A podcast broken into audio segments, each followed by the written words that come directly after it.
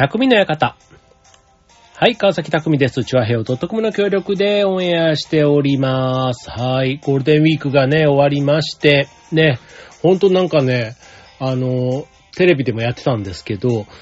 いわゆるあの3連休っていうのが次7月までないんですよね。実質2ヶ月ちょっと。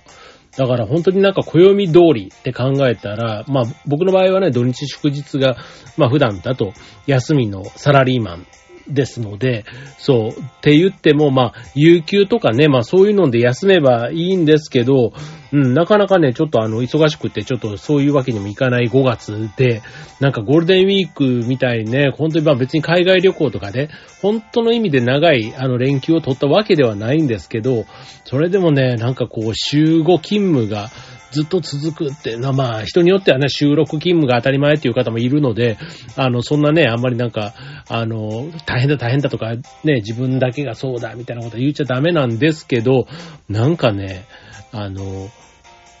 気分がどんよりしてます。なんか、なんというね、そう。まあでもね、まあ月並みですけど、そういう長い休みの後のね、なんかこう仕事に行く時の体の、なんかただのね、土日の明けの月曜日っていうところもなんかそういうのってありますけども、なんかそのね、反動っていうのかな。うん。ね。なかなかな今週はそんな感じだなと思っていますけども。はい。まあ、ね、今日これが水曜日で、えーこの番組のオンエア木曜日でしょ？ね、木、木金というところで、なんか一日一日をね、頑張って、あの噛み締めながらやっていこうっていうふうに思っていますけども、ね、あのまあ、仕事というか、ね、あの、別に仕事じゃなくてもね、学校でもそうですけど、まあ、結局、世の中ね、こう、社会で生きてると、多少なりとも、ね、あとはその、あの、ストレスはあると思うんですよね。これ別にあの、大人だけじゃなくて、別に学生は学生なりの、ね、あとは大人の中でも20代、30代、40代、50代、ね、それぞれの中で、まあ何にあとストレスを感じるかっていうのもいろいろあると思うんですけども、まあストレス社会とね、昔からまあ言われていますけども、ある程度ね、まあストレスはあった方がいいともね、言われたりします。なんか、こう、緊張感というかね、なんか張り合いとか、なんかそういう頑張る原動力みたいなね。だからそういう意味ではなんですけど、やっぱりあんまりね、ストレスフルになってしまうと、こう、ね、胃が痛くなったりとか、ね、あんまり体にね、こう、良くないっていうのも一方ではストレスかなっていうふうに思うわけで、ね、あの、この間あの、森高千里さんのね、なんかシングルの、こう、アルバムみたいなやつをちょっと、なんか、アマゾンプライムで聞けたんで聞いてたんですけど、それこそまあ聞いてた、自分が森高千里さんの歌って言ったら、それこそあの、なんだ、私の夏とか、あとは17歳とか、あと、なんだ、渡らせ橋とか、雨とかね、いろいろヒット曲ありますけども、まあ、その中でも、ストレスっていうね、曲があるんですよね。そう。で、あの、彼女の歌って結構勉強の歌とか、私がおばさんになってもとか、結構なんかあの、曲のタイトルというか、なんか斬新な、ね、あの、ものが多い。なんか別に、彼女アイドルじゃないじゃないですか。なんかミュージシャンなんだけど、ちょっとね、なんかそういうとんがったようなね、曲を出してることが多くって、そう、そういう意味ではストレスっていうね、あの、曲があったっていうので、なんかね、ふと思い出したというところなんですけど、はい、ということでね、今日はね、えー、テーマ、えー、ストレスでお送りしたいと思います。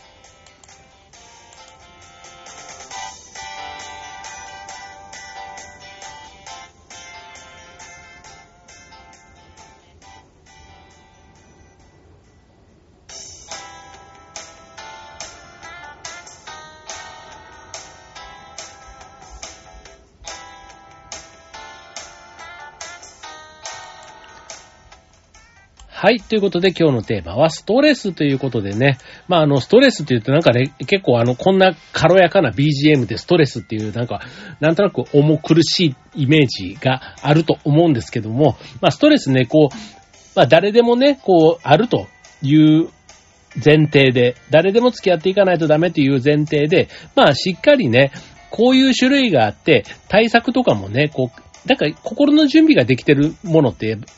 だけでもだいぶ違うと思うんですよね。はい。ということで今日はね、仕事のストレス4パターンまずあるというところから、まあ、うまくストレスをね、解消していってほしいなということで今日は話ができたらなと思っています。はい。まあ、あの、ね、多少なりともね、ストレスは感じながらというところあると思いますけども、まあ、あの、ストレス、ストレスっていうことでね、まあ、何かと敏感になりがちなので、えー、まあ、自分がね、どのストレスのパターンいつも感じてるかな、なんていうところから、あの、その対策をね、今日イメージしてもらえたらいいと思うんですけども、まあ、仕事でね、ストレスを感じると、いう、まあ僕の場合だったらね、まあ仕事を普段しているので、まあその時間で感じることっていうのがまあ割と、まあ多いというか、うーん、まあストレスをね、当たり前と思って、まあそんなに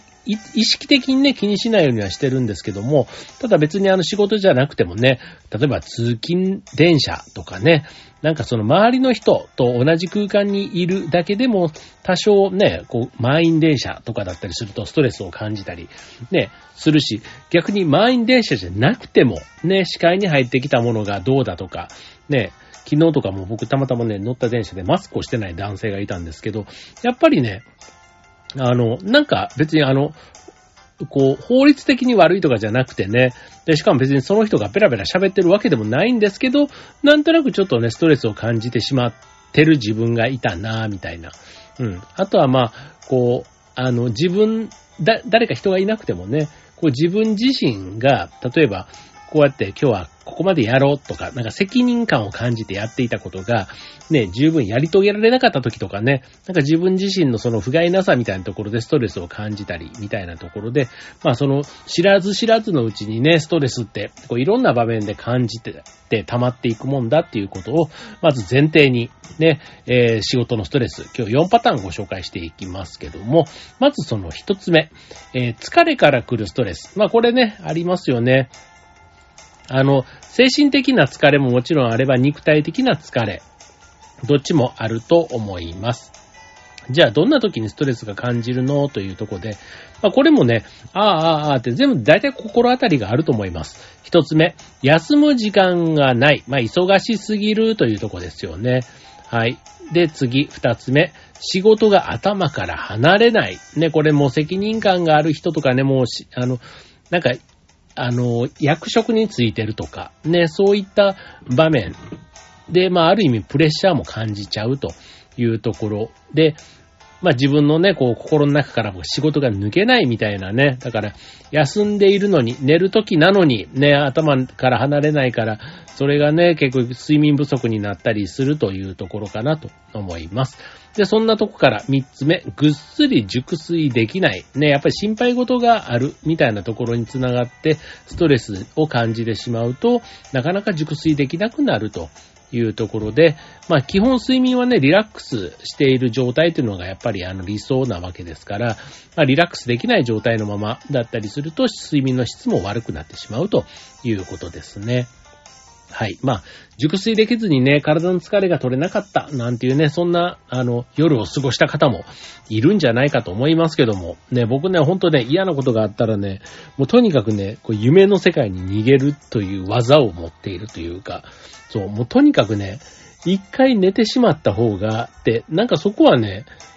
変にこう、あの、眠気が勝つというか、睡魔が勝つというか、なんかね、ふっとね、電源が落ちたように、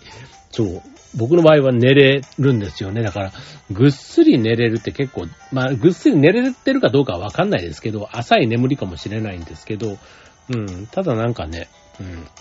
こう、ストレスを感じて眠れなくなるっていうね、方多いじゃないですか。なんかそれはそれできっと大変なんだろうなっていうふうに思うとこです。はい。えー、あとは、えー、肉体的なところ、ね、肩や腰が凝る、体のいわゆる不調みたいなところ、ね、疲れの中でも、こう、疲れのストレスの中でも、まあこういうね、えー、体の不調みたいなところも、えー、やっぱり理由としては多いというとこですね。はい。あと、ま、精神的にやられたりとか、あとね、パソコンの見過ぎとか、目が疲れる。ね、特にスマホとかね、なんかそういったところも、やっぱり疲れの原因、なんかこう体の中の方から疲れてくるみたいなね、ありますよね。まあ、こういうね、やっぱり疲れの溜まる原因ね、たくさんありますので、今言ったところね、なんか意識的に避けられるところありそうですよね。なんか目の疲れみたいなところも、ね、会社ですごくそのパソコンを見て目が疲れてるんだったら、なるべくね、こう、帰りの電車とか家に帰ってからでもあんまりスマホとか見すぎないみたいなところもね、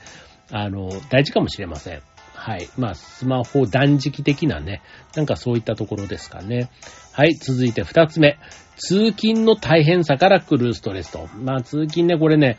長い通勤、ね、1時間立ちっぱなしとかね、もうそれだけでも結構ストレスになる。精神的なとこだけじゃなくて、まあ肉体的なね、こう、これからね、暑くなってきて、ね、もう会社着いたら汗だくですみたいなね、やっぱり結構しんどいですよね。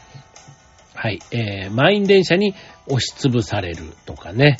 うん、なかなか。あと立ちっぱなし、ね。まあ、できればね、座って、ね、ちょっと目をつぶって、ね、もし小一時間乗るって言ったとしても、そういう通勤だったらまだね、幸せかもしれませんよね。あと移動時間が長いと。ね。あと会社に着く前に疲れる。ね、よくね、ドア2ドア30分ぐらいがまあ理想かななんて思うんですけど、なかなかね、首都圏でそういう住宅環境にいる人はいないというふうにも言われています。まあコロナになってね、あの、テレワーク、ね、在宅勤務なんかが増えて、ね、通勤のストレスから解放されたなんていうところがね、結構あの、すごくこう、心身健康になって、なんていう話も聞きます。ね、やっぱり通勤ってね、あの、大変ですよね。だって、1年365日で、有給がもし120日あったとしたら、240日ぐらい働くわけじゃないですか。ね。それをね、やっぱり通勤時間、僕もね、今はたまたまドア2ドア30分ぐらいのところなので、うん、随分そういう意味では恵まれてるなぁなんて思うんですけども、そう。でもまあそこはね、住む場所は意図的にそうやって近いところを選んだっていうのはあるんですけど、まあ近すぎるのも嫌だなぁなんて思いながら、僕の場合電車で15分ぐらい、あの、乗るんですけど、そう。まあそれぐらいがちょうどだなって思います。はい。たまにだからね、あの、30分、40分かけてね、電車とかで、都内とか出たりすると、うん、たまにだからいいんですけど、これ毎日だったらしんどいだろうなぁなんて思ったりすることもあります。はい、続いて、3つ目。ね、ストレスの原因ですよ。3つ目、職場の人間関係出たーね、人間関係、まずストレスの原因って言ったらなんか、一番の原因ってこれかもしれませんよね。まあ、人間のね、好き嫌いはね、もう誰しもきっとあるだろうし、ね、生理的にみたいなのもあると思いますけども、まあこの辺はね、今度人間関係のね、こう、うまくこう、世渡りというか、ね、そういうスキルも大事かなっていうふうに思いますし、まあただ、ストレスもね、一つの大きな原因になるところかと思います。あとは職場だけではなくて、次、えお客さんのクレーム。ね、まあこういうね、モンスター系のね、あの人なんかが出てきたりするともうストレスマックスになっちゃいますよね。で、しかも、ね、あの、なぜでしょうね、このね、普段おとなしいというか、そんなに人に対して厳しくないのに、急にね、お客の立場になったら、こう、横兵になって強く出ちゃう人、みたいな、とかね。まあなんかその、それでしかも暴言とか文句とかを言っちゃうみたいなところ、ね。なんかこれ、あの、いくら腹が立ったとしてもね、なんかこう言った後、ね、自分自身もなんか、なんかこう後悔するというか、ね、なるべくちょっと丸くおおらかに行きたいなって思うとこですけども、まあ、自分もそうだし、あとね、言われた人も、やっぱりね、そういった言葉浴びせられると、なかなかストレス、ね、マックス、まあ、サービス業とかね、あとコールセンターとか、ね、そういういわゆるお客さんの声をね、こう聞く窓口になっているような人っていうのはね、多少なりともこういったストレス感じるんじゃないかなと思います。はい、続いて人間関係、ね、上司が合わない、あとは同僚が嫌いとか、ね、もうあの、仕事だから一緒にやんないとダメっていうのは分かってるんだけど、てんてんてんみたいなね。あとはその上司じゃなくて先輩とも合わないみたいなとことかね。まあ先輩っていうのもまたね、あの、上司部下だとね、またちょっとあの、割とこう、節度を持って上司の方もね、なるんですけど、先輩後輩とかぐらいになるとね、割とこう、あの先輩の肌感覚というか感情みたいなとこも含めて、こう、ね、上司ってなると一応上司っていう立場があるから、いろいろね、節度の部分も働いたりするところあると思うんですけど、逆に先輩ぐらいの立ち位置が、そういう意味ではね、ちょっと性格が困った人だったりすると、一緒にやっていっていくのが辛いなんて思うことあるのかもしれないなと。思います。はい。続いて人間関係の、えー、続きです。ランチや飲み会など付き合いがだるいです。ね、これももうあの、まあ、なるべくね、こういうのね、好きでいけた方が絶対いいなって思うんですけど、ただまあ、ね、めんどくさいとかさっきのね、人間関係みたいなところからも、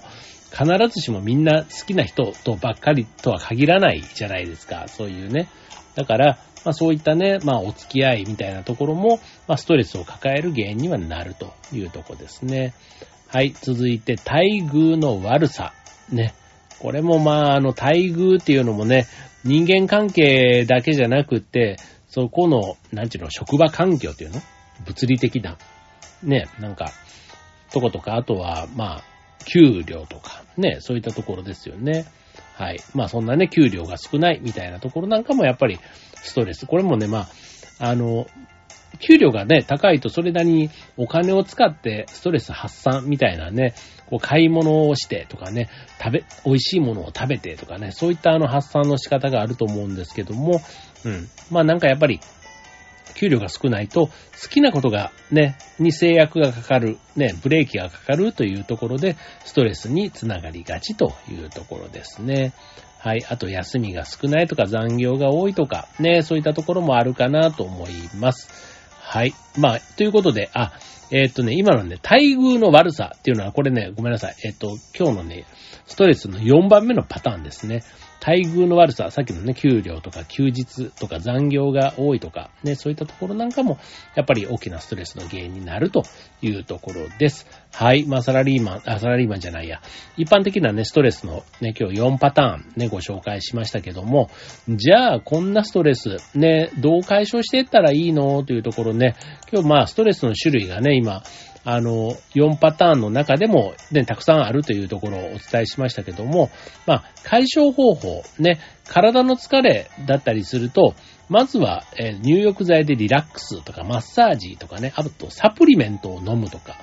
ね、それから過ごし方と、時間の過ごし方としては、好きなことに没頭する時間を意識的に作るとか、あと、ブルーライトカットのメガネを使うとか、ね、あと満員電車のストレスの場合だと、えっ、と、自殺出勤ですよね。少し早い時間もしくは遅く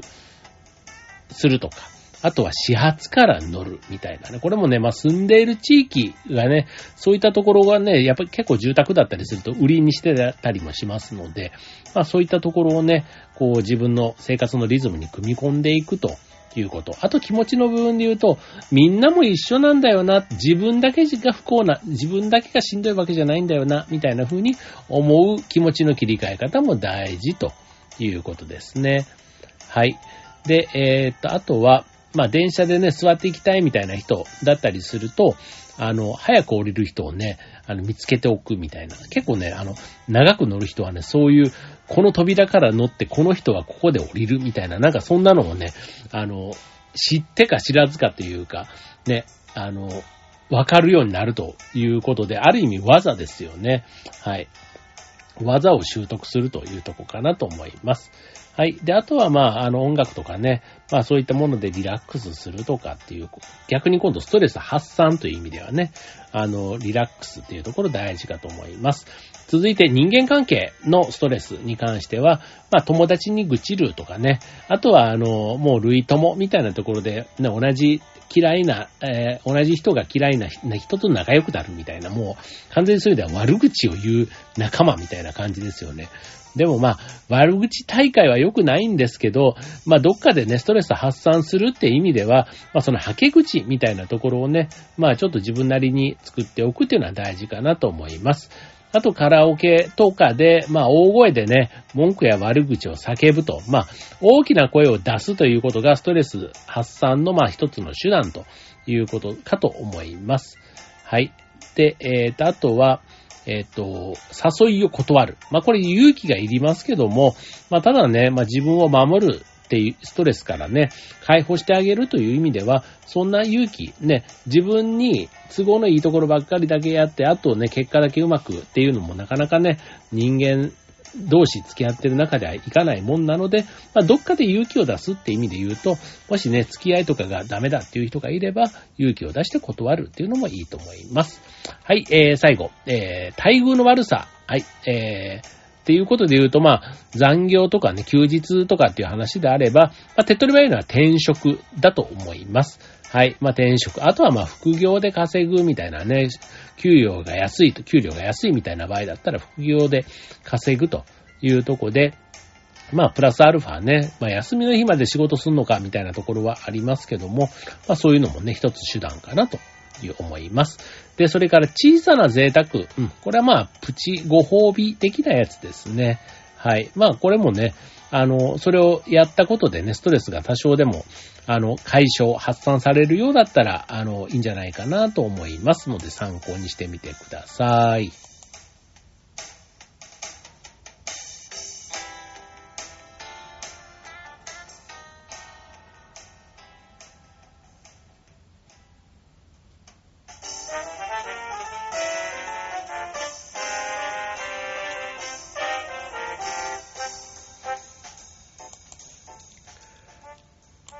ということで、えー、今週の匠の方はストレスということでね。はい。まあ、ストレスの4パターン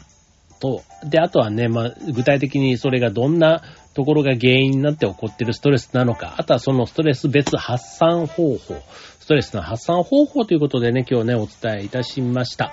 ね、これあの、何でもそうなんですけど、困ったことの、その、対策だとか、そういう知識があるだけでも、随分心が楽になることってあると思うんですよね。はい。なので、あの、あらかじめ、あの、対策を、まあ、どこまでやるか、ね、こう、備えあれば憂いなし的にね、何もない時から準備しておけば、いざという時にね、多少その分が、あの、ビハインドというか、ね、あの、プラス要素になるはずなので、うん。まあそういうところがすごく心配だっていうことであれば、ね、あの、楽せずに、コツコツとなんかその対策みたいなところのイメージをね、あの、描きながらやると、結果的にストレスをね、こう自分のところに持ち込まない、ね、あの、起こったストレスに対しての対処方法ではなくて、ストレス自体を抱え込まない、そんなあの暮らしができるようになるんじゃないかな、なんていうふうにも思います。はい。まあ、ストレス自体はね、まあ、あの、最初に言ったように、まあ、